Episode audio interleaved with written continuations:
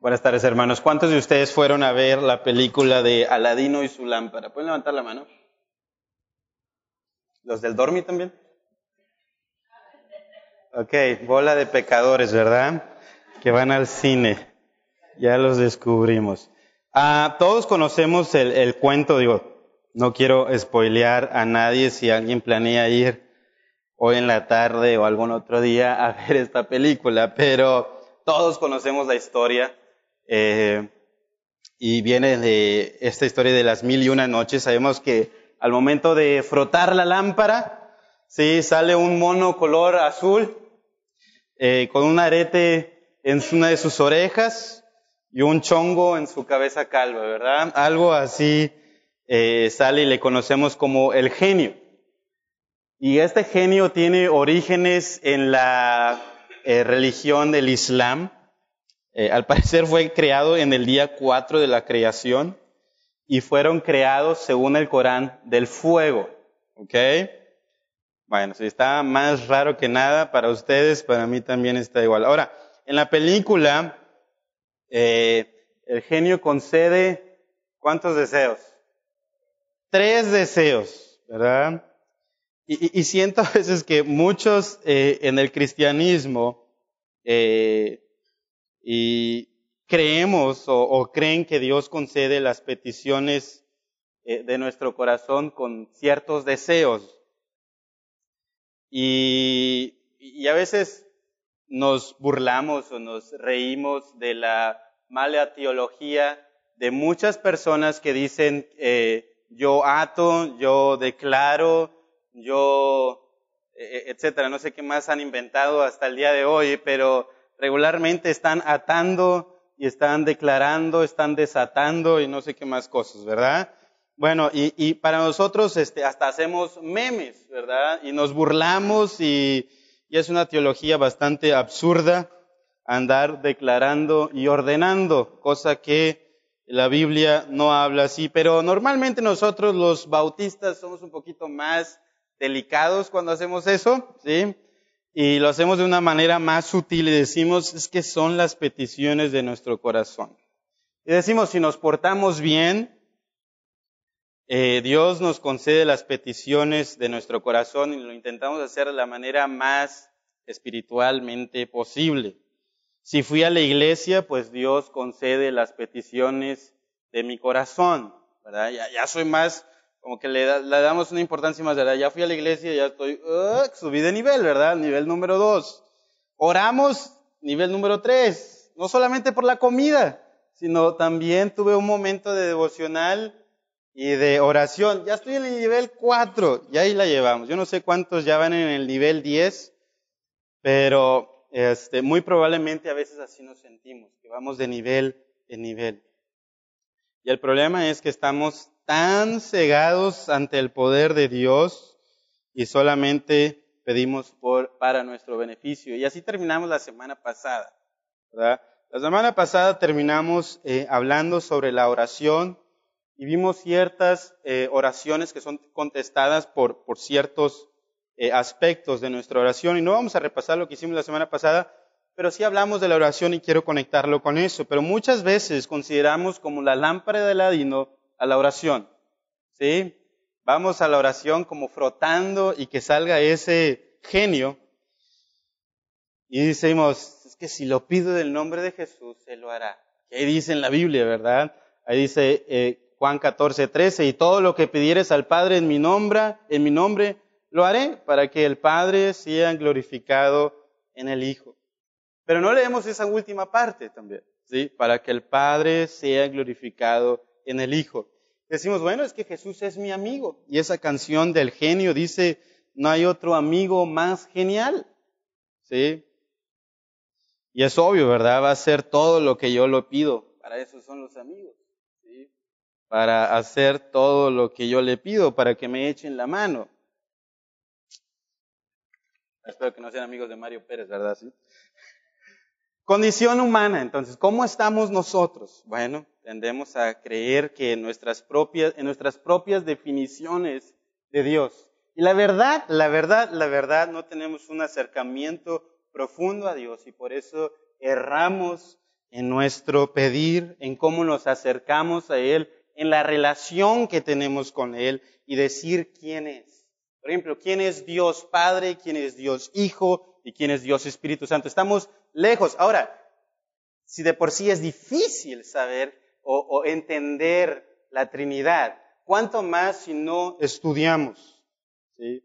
Y tendremos a construir nuestra propia definición de Dios. Y lo hago a mi manera y por eso pensamos, Dios es como un genio. Dios está atado, ¿verdad?, a que Él va a desatar o voy a declarar y todo lo que yo diga, eso se va a hacer. Lejos y muy mala teología que estamos eh, definiendo. Y lo que hemos estado construyendo es un ídolo que es creado a nuestra manera, que oramos y que queremos que haga a nuestro modo las cosas. Bueno, ahora Jesús, esto quiero que nos llevemos a casa, Jesús nos da una relación íntima con el Padre, con Él mismo y con el Espíritu Santo. Por lo tanto, ama a Jesús con todo lo que eres. Si Él nos da una relación íntima con el Padre, el Hijo y el Espíritu Santo. Por lo tanto, ama a Jesús con todo lo que eres. Bueno, ¿y qué hace Jesús para que yo le tenga que amar con todo lo que yo soy?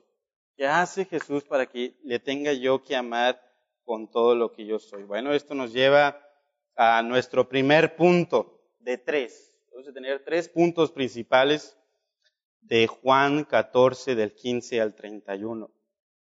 ¿Qué hace que Jesús ¿Qué hace Jesús para que yo le tenga que amar con todo lo que yo soy? Bueno, muchas cosas, pero punto número uno es Jesús nos dio el Espíritu de verdad. Jesús nos dio el Espíritu de verdad. Si abren por favor sus Biblias en Juan capítulo 14, Juan capítulo 14, versículos del 15 al 20. Juan capítulo 14 del 15 al 20. ¿Lo tenemos ahí? Va. Dice, si me amáis, guardad mis mandamientos y yo rogaré al Padre y os dará otro consolador para que esté con vosotros para siempre.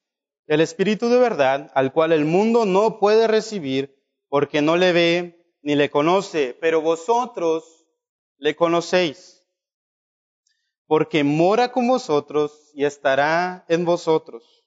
No os dejaré huérfanos vendré a vosotros. Todavía un poco y el mundo no me verá más, pero vosotros me veréis, porque yo vivo, vosotros también viviréis.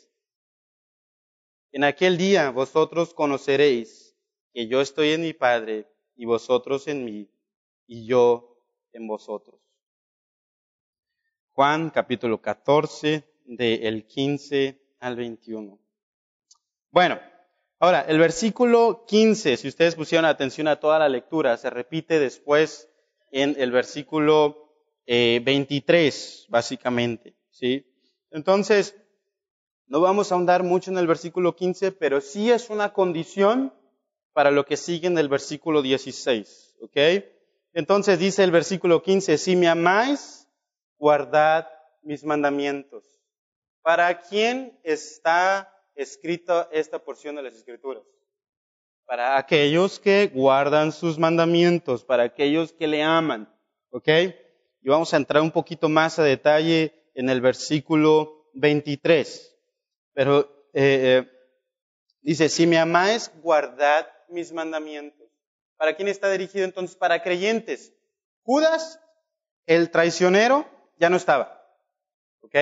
Estamos en en, el, en la última cena, en la Santa Cena, y ahí está Jesús repartiendo el pan y el jugo de la vid, pero Judas ya se había ido. Y esto es para los creyentes. Los únicos que pueden amarle y guardar sus mandamientos son los creyentes. Ahora, versículo 16, aquí viene algo difícil de entender. ¿sí? Quería que nos abrochemos los cinturones para, para ir despegando poquito a poquito. Y esto es la Trinidad. ¿sí? Eh, hemos escuchado miles de ilustraciones acerca de la Trinidad. ¿Cómo qué? Como el agua. ¿sí? Han escuchado el hielo, el, en forma de gas y en forma de agua. ¿verdad? Eh, esa es una ilustración. Eh, el trébol, eh, la familia, el, huevo, ¿no? que es el cascarón, la yema y, lo blanco del huevo. Y, bueno, Dios no se puede separar en partes, ¿verdad? No se puede dividir. Y muchas más ilustraciones que han intentado los teólogos hacer, a hablar acerca de la Trinidad o definir la Trinidad. Pero ¿sabes qué? Tenemos que empezar con esta base. Es que no puedo entender completamente la Trinidad. Y nada más vamos a entender la Trinidad a según lo que las escrituras nos dicen. No más. No puedo ir yo más allá de entender la Trinidad a excepción de solamente lo que las escrituras nos dicen. Lo que sí tengo que es creerle. Porque si no lo creo, estoy siendo un hereje. ¿okay? Y entonces en el versículo 16, ahí están las tres personas. Dice, ¿y yo? ¿Quién está hablando ahí? Cristo, ¿verdad? ¿Rogaré a quién? Al Padre. Bueno, ese es Dios Padre y os dará otro consolador. ¿Quién es ese? El Espíritu Santo, ¿verdad? Y, y, ahí en el versículo 17 dice el Espíritu de verdad. Entonces ahí está la parte de la Trinidad. Si alguien dice que la Trinidad no existe, aquí está claramente en eh, Juan 14, 16. No dice la palabra Trinidad y en toda la Biblia no viene esa palabra, Trinidad. Pero si vas a tener un debate con los testigos de Jehová, ¿verdad? Y te quieres poner los guantes de box, ¿verdad? Bueno, sacas con un, un, gancho al hígado Juan 14, 16. Y yo rogaré al Padre y os dará otro consolador. Bueno, espero que no haya nadie que se quiera pelear con un testigo, ¿verdad? Porque vas a salir perdiendo. Ok. Ahora, ¿qué hace Jesús? ¿Qué hace Jesús? Dice que Él ruega al Padre, ¿sí? Y ruega por nosotros. Y más adelante vamos a ver una oración preciosa que está haciendo al Padre por nosotros en Juan 17. Y eso es lo que hace Cristo por nosotros. Nos da de una eh, relación íntima con el Padre, con Él y con el Espíritu Santo. Ahora, ¿por qué ruega? ¿Sí? ¿Por qué ruega al Padre? Bueno, por otro consolador. Y la palabra otro para nosotros en español solamente hay una, ¿sí? Otro. Y, y, y, la cosa es, puede ser otro diferente o otro de la misma especie. Y la palabra ahí otro es de la misma especie, de la misma esencia. ¿Ok?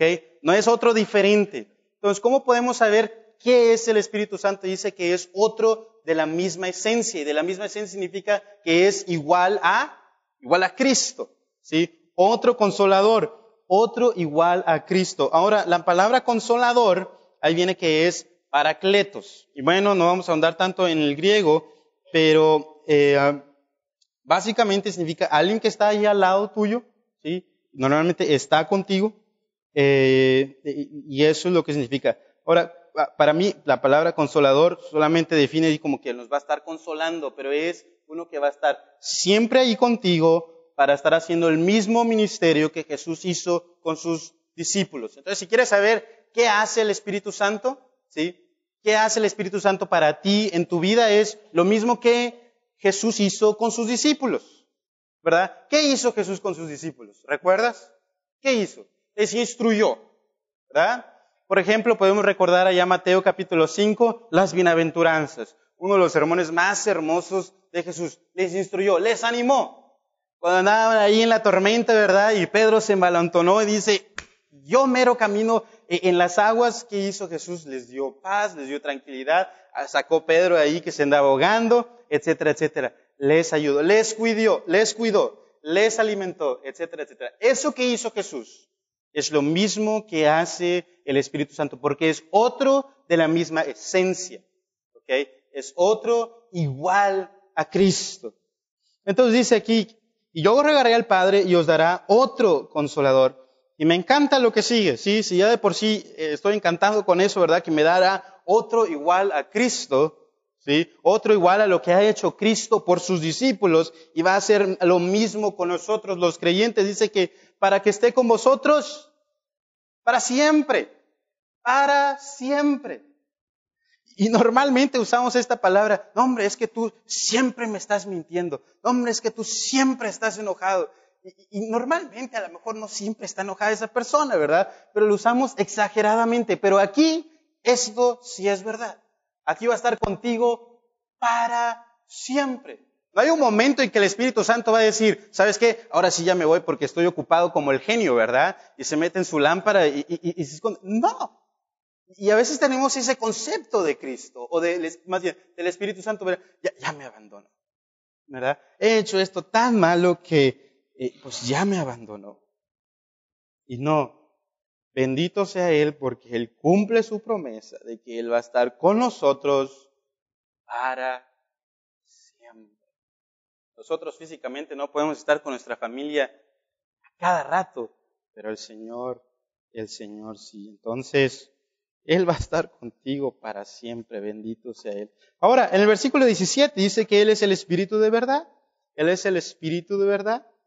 Y Jesús nos da el Espíritu de verdad. Ese es el Espíritu Santo. Y hay un Espíritu de mentira y hay un Espíritu de verdad. El Espíritu de mentira es de Satanás, pero este es el Espíritu de verdad que es el Espíritu Santo. Y el mundo no lo recibe porque solamente recibe el Espíritu de mentira, porque ellos son de su padre, el diablo, un mentiroso desde el principio, ¿verdad? No le entiende y no le puede recibir, porque no puede comprender la verdad, porque no le es dado el Espíritu Santo. No le puede recibir, no le puede ver y no le puede conocer. Pero, pero, ahí en el versículo 17 dice que nosotros le conocemos. Nosotros lo conocemos. ¿Y eso qué significa que nosotros le conocemos? ¿Qué significa que tú le conoces?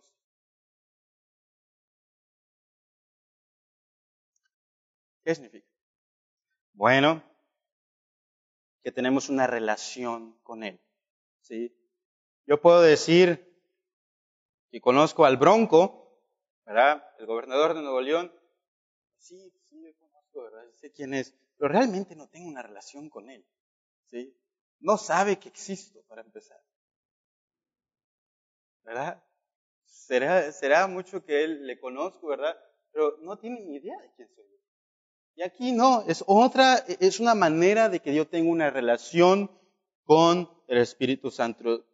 Ustedes le conocen. Ahora, ¿por qué? Y aquí está hablando a sus discípulos y dice, porque mora en vosotros. Y ahí estaba con ellos en Jesús, dice, y estará en vosotros. Es algo que pasará en el Pentecostés y algo que para nosotros ya sucedió. ¿Sí? ¿Cuándo fue el Pentecostés? Allá en Hechos, cuando viene el Espíritu, ¿verdad? Y hay como una especie de terremoto y se les da, parecen ahí que se repartición de lenguas y etcétera, etcétera. Bueno, es ahí donde estará con nosotros. Y con nosotros está, ¿cuándo? para siempre. Versículo ahí 16, ¿verdad? Nuestras, una de nuestras frases favoritas, para que esté con vosotros para siempre. Bendito sea el Señor. Ahora, del 18 al 20, me acompañan de leer del 18 al 20, dice, no os dejaré huérfanos, vendré a vosotros, todavía un poco y el mundo no me verá más, pero vosotros me veréis, porque yo vivo, vosotros también viviréis.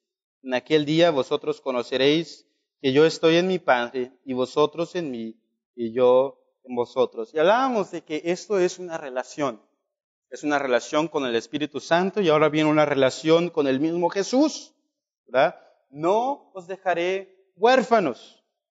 Él dice, vendré a vosotros, estaré con ustedes. Entonces tenemos al Espíritu Santo en nosotros morando en nosotros, ¿verdad? Dice que estará en nosotros, dice, y también a Jesús mismo en nosotros, y no nos dejará huérfanos. Y así se sentían los discípulos, abandonados, ¿sí? Nos estás, hable y hable diciéndonos que te vas a ir de nosotros, que vas al Padre y nos vas a abandonar. Fíjate cómo se sentirían alguien que no tiene quien les guíe, quien les alimente, quien les cuide, y eso es todas las cosas hermosas que un padre provee para sus hijos. Le está guiando, les está cuidando, etcétera, etcétera. Y así se sentían los discípulos, huérfanos. Pero dice que Él vendrá a nosotros. ¿Y qué significa eso? Que Él iba a la cruz y volvía, ¿verdad? Y no solamente volvía para un rato, pero sino también para siempre. ¿Recuerdan que dice Mateo 28, 20? El último versículo del Evangelio de Mateo. No tienen que ir allá, hermanos. Eh, dice, enseñándoles que guarden todas las cosas que os he mandado. Y he aquí, yo estoy con vosotros todos los días hasta el fin del mundo. Amén. ¿Quién va a estar contigo todos los días hasta el fin del mundo? El que está hablando ahí, Jesús. Entonces tienes al Espíritu Santo contigo y tienes a Jesús contigo. Tienes al Espíritu Santo contigo y tienes al mismo Jesús contigo. Y bendito sea Él. Por eso, recuerdan también Gálatas 2.20, eh, dice, con Cristo estoy juntamente crucificado y ya no vivo yo, más vive Cristo dónde? En mí. Está en mí. Y ahora lo que vivo en la carne lo vivo en la fe del Hijo de Dios, el cual me amó y se entregó a sí mismo por mí. Entonces está conmigo. Eh, el versículo 23 dice, y haremos morada con él, hablando del Padre en el versículo 23. Entonces está el Espíritu Santo morando en ti, está Jesús morando en ti y está el Padre morando en ti. El trino Dios está morando en la vida del creyente. A mí me de, cuando, cuando, vemos eso me deja así como que la piel chinita y, y, y, espérate, o sea, ¿y eso cómo se siente o algo? ¿Sabes qué? No se siente a nada, ¿ok? No es así como que de repente sentí este poder y extremo, ¿verdad? De unción que tengo al Espíritu Santo, a Jesús y, y, y al Padre en mí. ¿Qué, se siente? ¿Sabes qué? No se siente nada. ¿sí? No, no hay ninguna vibración eléctrica que me hace sentir eh, al trino Dios dentro de mí. Pero sí viene eh, el, evidencias de que el trino Dios está dentro de mí. Y sabes, el ser cristiano es una relación con el creador del universo con el que ha hecho todas las cosas, todas las galaxias, todas esas finas partículas, todos esos grandes asteroides, todos esos grandes árboles, nubes, ese ojo que ahorita permite que me veas, esos oídos que ahorita permite que me escuches, todas esas cosas que Dios ha formado, es una relación de intimidad, que Dios está dentro de ti, Dios trino. Ahora, pues, si quiere imaginar eso. Somos uno con Él y Él mora en nosotros. Podemos decir que somos el templo del Creador. Está dentro de nosotros. Él mora en ti y en mí. Y eso me deja asombrado y, y un poco de mi cuerpo hace que lo deteste, ¿no? Como tanto mugrero que sale de mí. Casi, casi como si quiera salirme de él, ¿verdad? Porque hacemos tanta maldad. Hacemos tantas cosas malas y entender y comprender que el Dios trino habita en mí me hace ver y aborrecer el pecado. Si vamos a primera a los Corintios, capítulo 6. Primera a los Corintios, capítulo 6 versículo 12.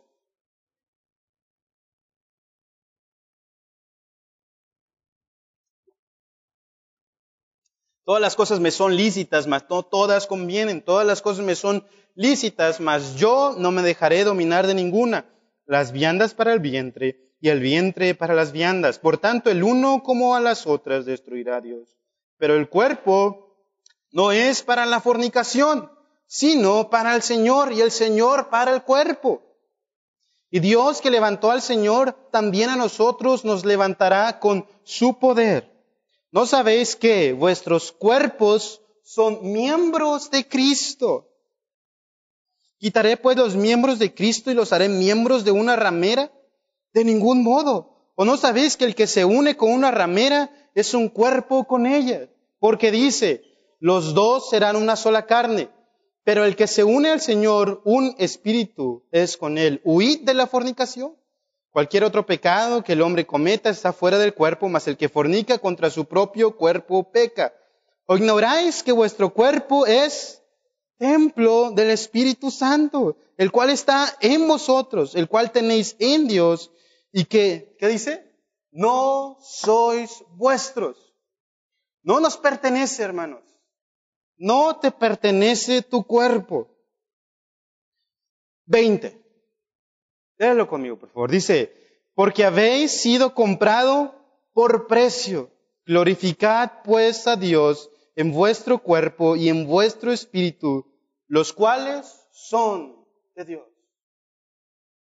Le pertenece todo tu cuerpo a Dios y Dios que habita en ti. Deberíamos estar temblando de miedo por esto. Somos comprados por precio, comprados por la sangre de Jesús. ¿Qué estamos haciendo con nuestros cuerpos? ¿Para qué uso mis manos? ¿Para qué uso mi mente? ¿Para qué uso mis ojos, mis oídos, mi boca? ¿Para qué la uso todos los días? Para glorificar al Señor, que habita el Espíritu Santo, Cristo y el Padre en mí. Wow, eso me deja asombrado. Y esto es de Dios.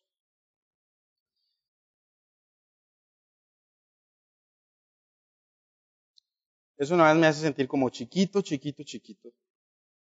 ¿Verdad? Y la verdad no le sigo viendo a él como un genio.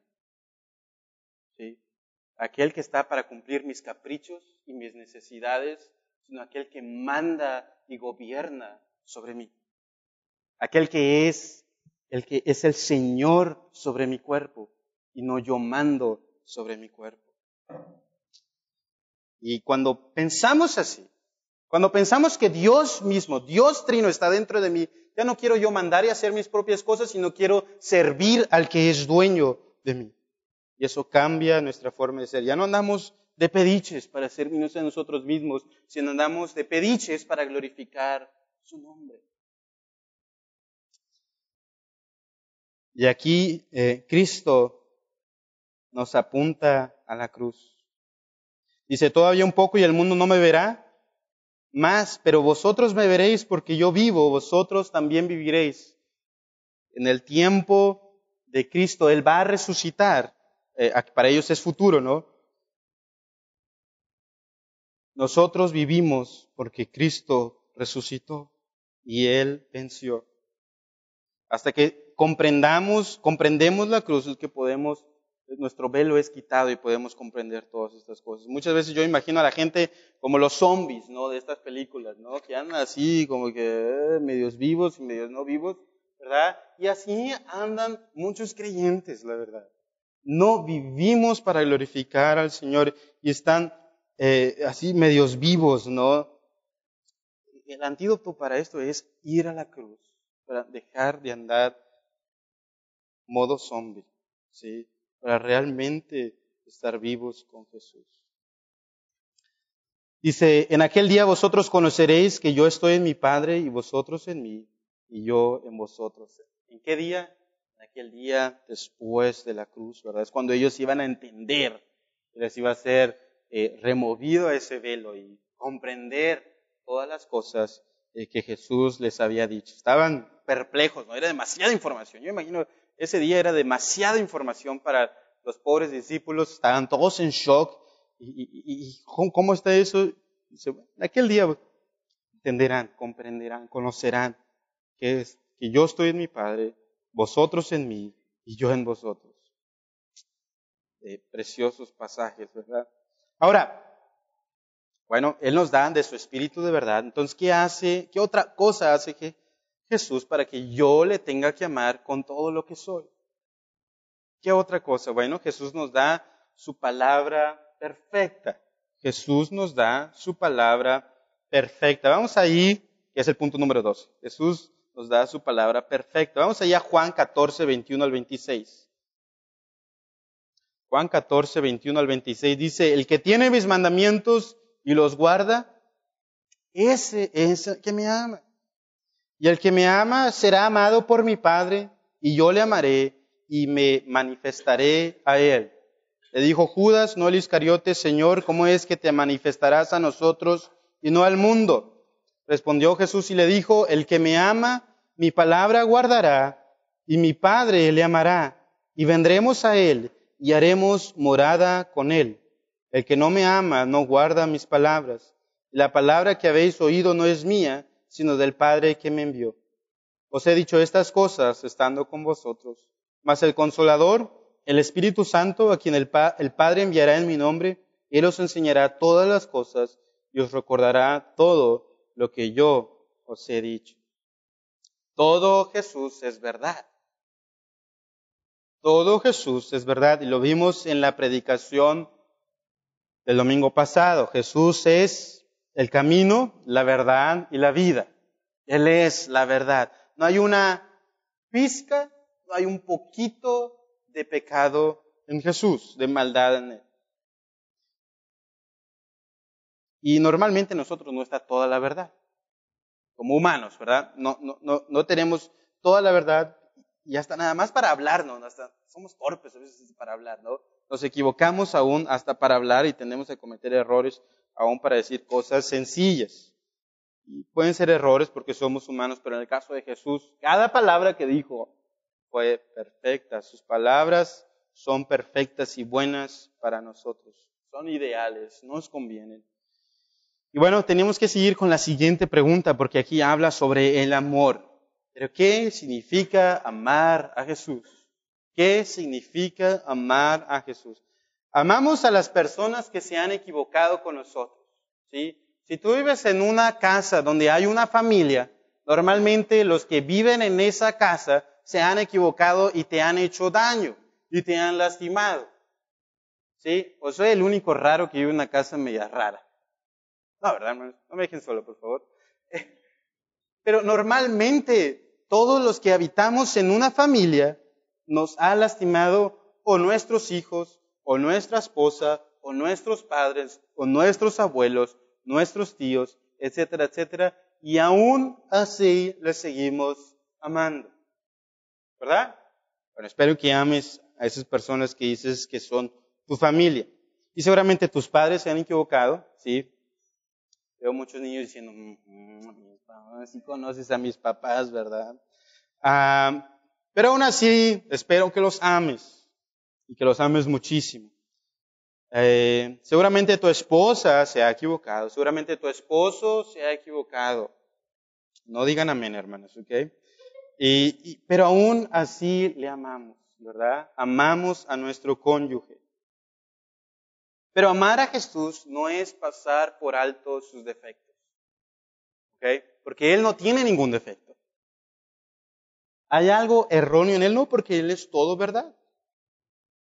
Él es perfecto, sus acciones son perfectas, también sus palabras. Y nuestro amor por Jesús no es pasar por alto ciertas cosas, sino es por lo que Él es. Amamos a Jesús por lo que Él enteramente es. Y nuestra respuesta de amor es porque Él es increíble, Él es grandioso, Él es glorioso, Él es todopoderoso. Y si piensas en Él, por eso te amamos. ¿sí? Porque Él nos, armó, ah, nos amó primero. Y aquí en este versículo es como un termómetro, es algo que nos dice como la respuesta de un examen. ¿Quieres saber si realmente eres de Él? Dice, eh, eh, eh, ¿sabes cuánto amas a Jesús? Bueno, la, respuesta, la, pregunta es, ¿cuánto de sus mandamientos obedeces? ¿Cuánto de sus mandamientos obedeces? Ahora, si nos preguntamos a nosotros ahorita, ¿cuánto de sus mandamientos obedecemos? ¿Cuál sería nuestra respuesta? ¿Usted cree que pasemos de perdido con un 6? Así como que panzamos. ¿Cuántos panzarían? Levanta la mano. A nadie panzaría. Panzarían allá atrás. Ok, bueno, de perdido panzaría uno. Ok, ahora, ¿cuántos sacarían como un 8? Alguien puede levantar la mano y que diga, yo sacaría como un 8. ¿Cuánto es así como chavos del 8? ¿Ninguno? Ok, ahora un 9. A lo mejor, a lo mejor ya vamos a más. 9. ¿Cuántos sacarían un 9? ¿Alguien quiere levantar la mano? No sé. Ahora, 10. ¿Habrá alguien del, a lo mejor todos son del 10 aquí, ¿verdad? ¿Hay alguien con un 10? ¿No? Ok. Bueno, ahora, Juan, y, y la Biblia nos dice, ¿verdad? Que somos malos.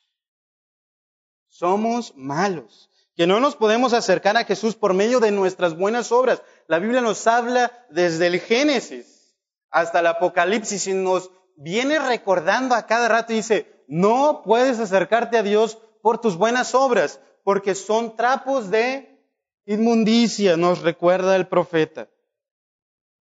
Entonces, ¿de qué está hablando? Ahora, cuando pensamos normalmente en mandamientos, pensamos en todos estos mandamientos morales, ¿verdad? todos estos mandamientos morales, eh, eh, obedece a tus padres, etcétera, etcétera, eh, ama a tu esposa, y, todas esas cosas son buenas y son perfectas también. Si no te enojes, no mientas, no estés lleno de lujuria, etcétera, etcétera. Pero ¿qué de ellos como viene el, al apóstol Juan hablando y dice, cree en mí? Vamos a Juan capítulo 1, versículo 12.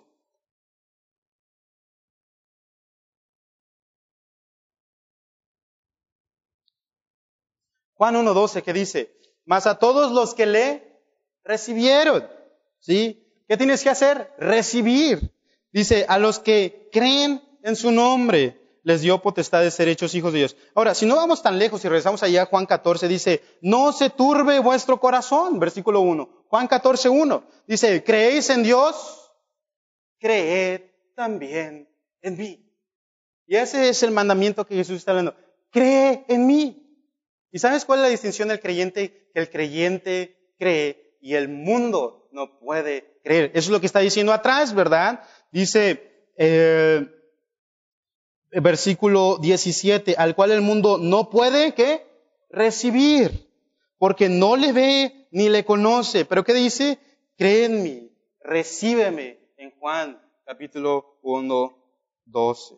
Permanece en mí allí en Juan capítulo 15, ¿verdad? Pero eso siempre me adelanto y me gusta ya adelantarme, pero esta vez no me regañan, ¿qué? Dice, permanece, cree, recíbeme, etcétera, etcétera. Hermanos, porque no podemos estar a la altura de cumplir todos los mandamientos y ya lo vimos en la ley. Ninguno de nosotros puede cumplir esos mandamientos, pero Dios nos ha dado la fe, sí, que es un regalo de Dios para creer en el Hijo de Dios, para cumplir ese mandamiento. Ahora, lo que está diciendo Jesús es, atesóramelo como lo más deseable. Que yo sea tu todo. Y eso nos da una relación íntima con Él. Y, Judas, no el Iscariote, le pregunta en el versículo 23, ¿cómo es que te manifestarás a nosotros y no al mundo? ¿Cómo está eso? ¿Verdad? Bueno, y Jesús le vuelve a decir, el que me ama, mi palabra guardará, y mi Padre le amará, y vendremos a Él y haremos morada con Él. ¿Sí? Y después de esto, de, recibir eh, ese mandamiento, ¿verdad? E, es cuando vamos a 1 Corintios y decimos, no queremos seguir haciendo esas cosas. O si vamos a Colosenses capítulo 3, no, no tienen que ir allá, ahora si son esos expertos en esgrima, eh, pueden ir nada más, pero los demás no, ¿ok? Dice, si pues, si pues habéis resucitado con Cristo, buscad las cosas de arriba, donde está Cristo sentada, sentado a la diestra de Dios. Poned la mira en las cosas de arriba, no en las de la tierra, porque habéis muerto y vuestra vida escondida, está escondida con, ¿con quién? Con Cristo en Dios. Cuando Cristo, vuestra vida, se manifieste, entonces vosotros seréis manifestados con Él en gloria. ¿Qué dice el versículo 5? A raíz de que le amamos y que Él habita en nosotros, dice, haced morir pues lo terrenal en vosotros, fornicación, impureza, pasiones desordenadas, malos deseos, avaricia, que es idolatría, cosas por las cuales la ira de Dios viene sobre los hijos de desobediencia. Y lo vamos matando. Sí, bien que ya lo hayamos matado, pero lo vamos matando poquito a poquito, a poquito, ¿verdad? Haced morir. Y por eso tenemos que matar el pecado, si no el pecado nos va a matar a nosotros. Y sabes qué, hermano, yo, cada vez que yo veo esto, por consecuencia hay cambios exteriores en tu vida y en la mía. Y a lo mejor cosas exteriores y, el mundo se da cuenta, ¿verdad? Pero cuando vemos eso, que, el Espíritu mora en mí, que Jesús está en mí, que el Padre está en mí, ¿sabes qué? Odiamos el pecado y todo lo que Dios odia. ¿Sabes por qué no puedes dejar de pecar? Porque amas tu pecado. Amas tu pecado. Esa es la, única razón. ¿Por qué no puedes dejar de pecar? Porque sigues amando tu pecado y no amas a Dios. ¿Sí? Dice, el que me ama, mi palabra guardará, mi Padre le amará y vendremos a él y haremos morada con él. Versículo 24, el que no me ama, que dice, no guarda mis palabras. La palabra que me habéis oído no es mía, sino del Padre que me envió. Os he dicho estas cosas estando como cetres. Versículo 14.1. ¿Creéis en Dios? Creed también en mí. Creed también en mí. Ahora me encanta el versículo 26 porque habla una vez más del Espíritu Santo. Dice, más el consolador, el paracletos, ¿verdad? El Espíritu Santo, a quien el Padre enviará en mi nombre, ¿el qué? Os enseñará todas las cosas y esto especialmente a sus discípulos. Dice, y os recordará todo lo que yo os he dicho. ¿Quién podría haber acumulado tanto, verdad, en su cabeza para recordar todo el Evangelio, todos los Evangelios? Nadie, tenías que ser un super, una supermente, no un Einstein. Yo creo que ni el pobre Einstein podía recordar tantas cosas, sino que fue el consolador, el que les ayudó, el que le ayudó a recordar, por ejemplo, a Juan, que escribió del 13 al 17, versículos tan preciosos que otros Mateo eh, no escribió eh, en ni ninguno de los otros evangelios, eh, como esos versículos tan preciosos. Y letra por letra. él nos ayuda a recordar su palabra y, y el Espíritu Santo es el que nos recuerda y nos enseña todas estas cosas. Y algo pasa sobrenatural. Cada vez que estudiamos la Biblia pasa algo sobrenatural. Como les digo, no, es, no hay algo electrificante, no hay nada en eso. Pero vea la Biblia. ¿Sí? Vea la Biblia para enseñar y quedarte anonadado de todas las maravillas. Pero hermanos, nada más estamos viendo eh, que eh, 16 versículos. ¿sí? 16 versículos. Imagínate, todo lo que viene en la Biblia es como para quedarte así, como, te cae la, la, la, la, la quijada, ¿verdad? Es decir, wow, ¿verdad? Qué increíble es la palabra de Dios para mi vida que yo quiero ser más como Jesús, le quiero amar con todo mi corazón, etcétera, etcétera. Bueno, entonces, ¿qué hace Jesús para que yo le tenga que amar con todo lo que soy? ¿Qué hace Jesús? Bueno, quieres más, ¿verdad? Ahí viene todavía más y, podemos ver toda la Biblia como dice. Dice, el punto número tres es que Jesús nos dio su paz hermosa. Jesús nos dio su paz hermosa. Para el predicador nada más hay un bote, entonces voy a tener que pagar el segundo. si no le ocurre al hermano Cobos.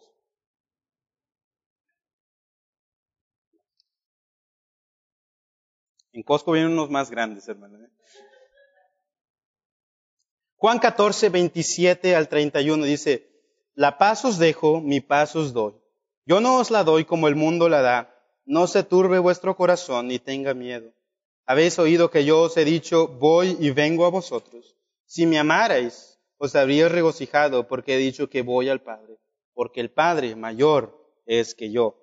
Y ahora os lo he dicho antes que suceda, para que cuando suceda, creáis.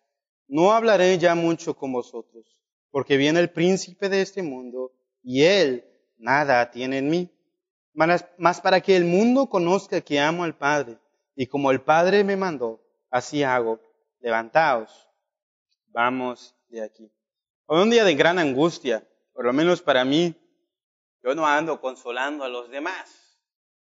Normalmente cuando estoy en un funeral y alguno de mis familiares se murió, espero que otros vengan y me consuelen a mí.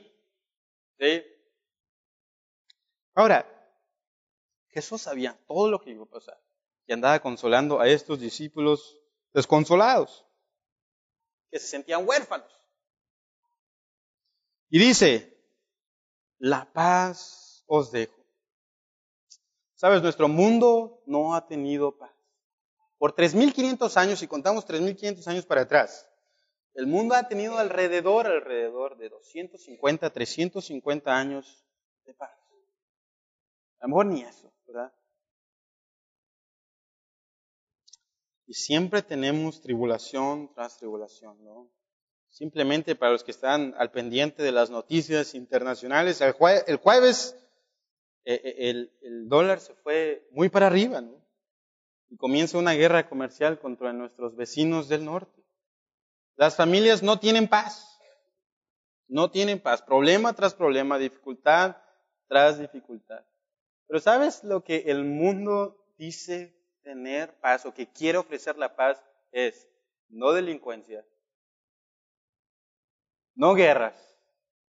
Y eso es la paz que el mundo puede ofrecer. Pero no puede ofrecer paz en ti. ¿sí? Y ni aún eso pueden lograr. Porque ha habido un montón de. Pero eh, hasta, hasta ahí llega su definición de paz. Pero ¿qué es realmente la paz? Y el mismo versículo lo explica. Ahí en 27 al final dice, no se turbe vuestro corazón ni tenga no se turbe vuestro corazón, no estés angustiado, no estés afligido, ni tengas miedo. Ahora, los discípulos estaban enfrentando lo más difícil. Creo que su Salvador, ellos entendían, se estaba desmoronando esa idea de que ellos iban a ir a vencer a Roma, ¿verdad? y que a lo mejor les iban a dar un puestazazazo en el gobierno judío y ellos iban a ser los meros, meros gobernantes y se les cayó toda su ilusión. Y ahora dice que él también se va a ir a la cruz y se va a ir a morir. Y Pedro dice, yo, yo voy a ir a seguirte y prácticamente desenvaina su espada. Se les caía su mundo. Pero dice, yo no te la doy como el mundo la da. ¿Qué te puede ofrecer el mundo de paz? Vi aquí a José, un seguro, una casa, comodidad temporal que tenemos que estar trabaje y trabaje para ella. ¿Qué te puede ofrecer este mundo? Sí, que es paz. Ahora, ¿qué es paz? Sabes, todo eso que va mucho más allá de guerras, etcétera, etcétera. Estar completo, satisfecho, realmente bendecido, contentamiento, perdón que solamente Jesús puede dar. Y eso es lo que angustia nuestras almas. El pecado. El pecado angustia y trae aflicción a nuestras almas. Ahí estaba el salmista y dice que sus huesos estaban secando por el pecado, ¿verdad? El pecado solamente trae cosas horribles. Solamente Jesús da la paz y perdón, estar bien con Dios. Ahora, ¿por qué no hay paz? Santiago 4 nos dice, ¿verdad? ¿De dónde vienen las guerras y los pleitos en vosotros? No es de vuestras, ¿qué? Pasiones, las cuales combaten en vuestros miembros. De mi pecado, codiciáis y no tenéis. Matáis y ardéis de envidia, y no podéis alcanzar, combatís y lucháis, pero no tenéis lo que deseáis, porque no pedís. Ahora, aquí estamos como el genio, ¿verdad? Pedís y no recibís. ¿Por qué? Porque pedimos mal. ¿Para gastar en qué? En nuestros deleites. Y todavía no había ladino, hermanos, ¿sí? O almas adúlteras. ¿No sabéis que la amistad del mundo es enemistad contra Dios? no hay paz, pero yo tengo paz con, Dios porque soy amigo de Dios. Dice, cualquiera pues que quiera ser amigo del mundo se constituye enemigo de Dios. Dice, ¿pensáis que la escritura dice en vano, el espíritu que Él ha hecho morar en nosotros nos anhela celosamente, pero Él da mayor gracia y dice, Dios resiste a los soberbios y da gracia a los humildes. Someteos pues a Dios, resistid al diablo vivirá de vosotros. Acercaos a Dios y Él se acercará a vosotros. Pecadores, limpiad las manos y vosotros los de doble ánimo, purificad vuestros corazones, afligíos, lamentad y llorad. Vuestra risa se convertirá en lloro y vuestro gozo en tristeza. Humillaos delante del Señor y Él os exaltará. Estamos en un mundo lleno de maldad, donde eh, están enemistados con, con con Dios. El mundo está empleitado con Dios, por eso hay tanta maldad. pero Cristo nos ha hecho estar bien con el Padre y podemos tener paz. Ahora, los siguientes versículos, del 28 al 31, habla sobre la cruz de Jesús. Y por eso es que nosotros podemos tener paz. Por eso dice después, habéis oído que yo os he dicho, voy y vengo a vosotros. Si me amareis, os habría regocijado, porque he dicho que voy al Padre, porque el Padre es mayor que yo. Ahora, Él va a la cruz y regresa con ellos y siempre va a estar con ellos. Habíamos visto en Mateo 28, último versículo. Y después es glorificado con su Padre. Normalmente cuando alguien se va de nosotros y sobre todo cuando alguien fallece y es cristiano, es normal llorar. ¿Sí? Es lo más normal llorar. Pero sería egoísta de nuestra parte el estar así por un largo tiempo, porque estamos pensando en nosotros y no que en esa persona está gozando de la presencia de Dios. Estamos pensando, ah, se fue. No estamos pensando, mira, Él está con el Señor. Ahora, entiéndeme bien, yo no estoy diciendo que no llores en un funeral, ¿ok? Yo espero que cuando me muera llore un poquito mi esposa, ¿verdad? No estoy diciendo que está mal llorar o que sentirse mal pero estamos siendo egoístas cuando no estamos pensando en que esa persona se está deleitando con Dios por la eternidad. Tenemos que cambiar nuestro chip. Y es lo que le dice ahí, ¿verdad? Si mi amarais os habría regocijado porque he dicho que voy con el Padre. Voy a estar con el Padre. Ya me quiero ir. Ya me quiero ir. Y ese debería ser el anhelo tuyo y el mío. Me quiero ir con mi Padre. Y cuando vemos todas estas cosas que Dios habita en nosotros y toda la porquería de pecado que somos capaces de hacer, decimos, yo me quiero salir de este cuerpo e ir y disfrutar estar con el Padre. Así deberíamos, debería ser nuestra respuesta. Ya me quiero ir. Ya me quiero ir de este eh, eh, mundo terrenal. Y eso es lo que decía Pablo, que ya se quería ir, pero se quedaba para provecho de los hermanos. Y no es que ya no lo hayamos alcanzado, hermanos, ¿verdad? Igual también, sino proseguimos a la meta, etcétera, etcétera. Versículo 29 dice, y ahora os lo he dicho antes que suceda, para que cuando suceda creáis. Él predice todas las cosas. Él predijo su muerte y todo lo que iba a pasar.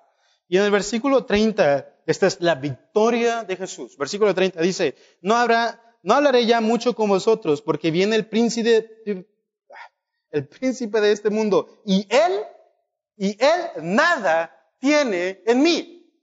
¿Sí? Nada tiene con Jesús. ¿Sabes qué es el diablo para Jesús? Nada. Nada es para Él. Y le aplastó en la cruz.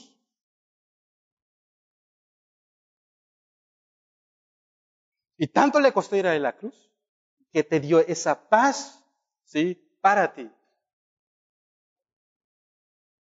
Derrotar, tener la separación del Padre y llevar, cuando pensamos en la cruz y todas estas cosas que Él hizo, ¿no? Estos clavos, sí que eran cuadrados, ¿verdad? Eh, no tenía esta sofisticación de hacer los clavos que ahora conocemos, sino esos clavos feos, gordos, ¿verdad? Toscos que le, que le metieron en sus, en, sus manos y en sus pies. Cargaron una cruz que normalmente pesaba como 50 kilos, 60 kilos. Y estarla arrastrando. Y muy seguramente era eh, eh, esta cruz en forma de T, ¿no? Nosotros tenemos esta cruz normalmente y conocemos en todas las iglesias católicas o algunas iglesias también bautistas que tienen allá atrás una cruz solitaria. Y la llevó cargando y se cayó y alguien más la tuvo que llevar. Ahora, llevar esa corona de espinas por ti y por mí. Y luego peor es sufrir esa separación del Padre. Fíjate qué ansioso estaba de decir, yo voy, a, voy con el Padre, ya me quiero ir, pero va, iba a pasar por un momento de soledad y le dice, Padre, ¿por qué me has abandonado? Y eso es lo que más le costaba. Jamás había estado separado de su Padre. Tenía una relación preciosa con su Padre. Y tiene una relación preciosa con su Padre. Ahora dice el versículo 31 más, para que el mundo conozca que amo al Padre y como el Padre me mandó, así hago. Y sí, fue un amor por mí, cantamos ahí en, el ah, himno número 6, ¿verdad? Fue por mí. no solamente por mí, sino fue por amor al Padre. Fue por amor al Padre que Él fue e hizo paz con nosotros. Que el mundo conozca que amo al Padre.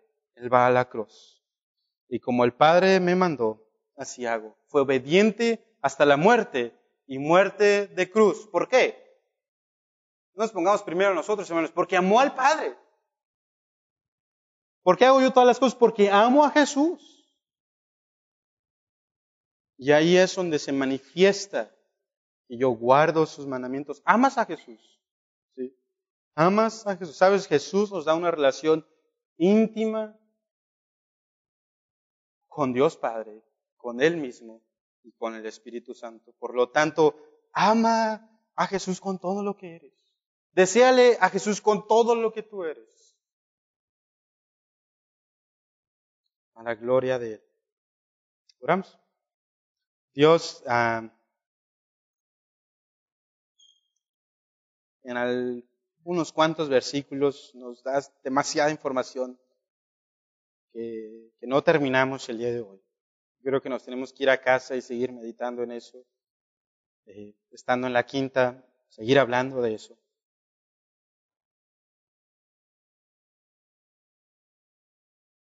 Pensar todas estas cosas, pensar como tú quieres que pensemos, nos deja impresionados.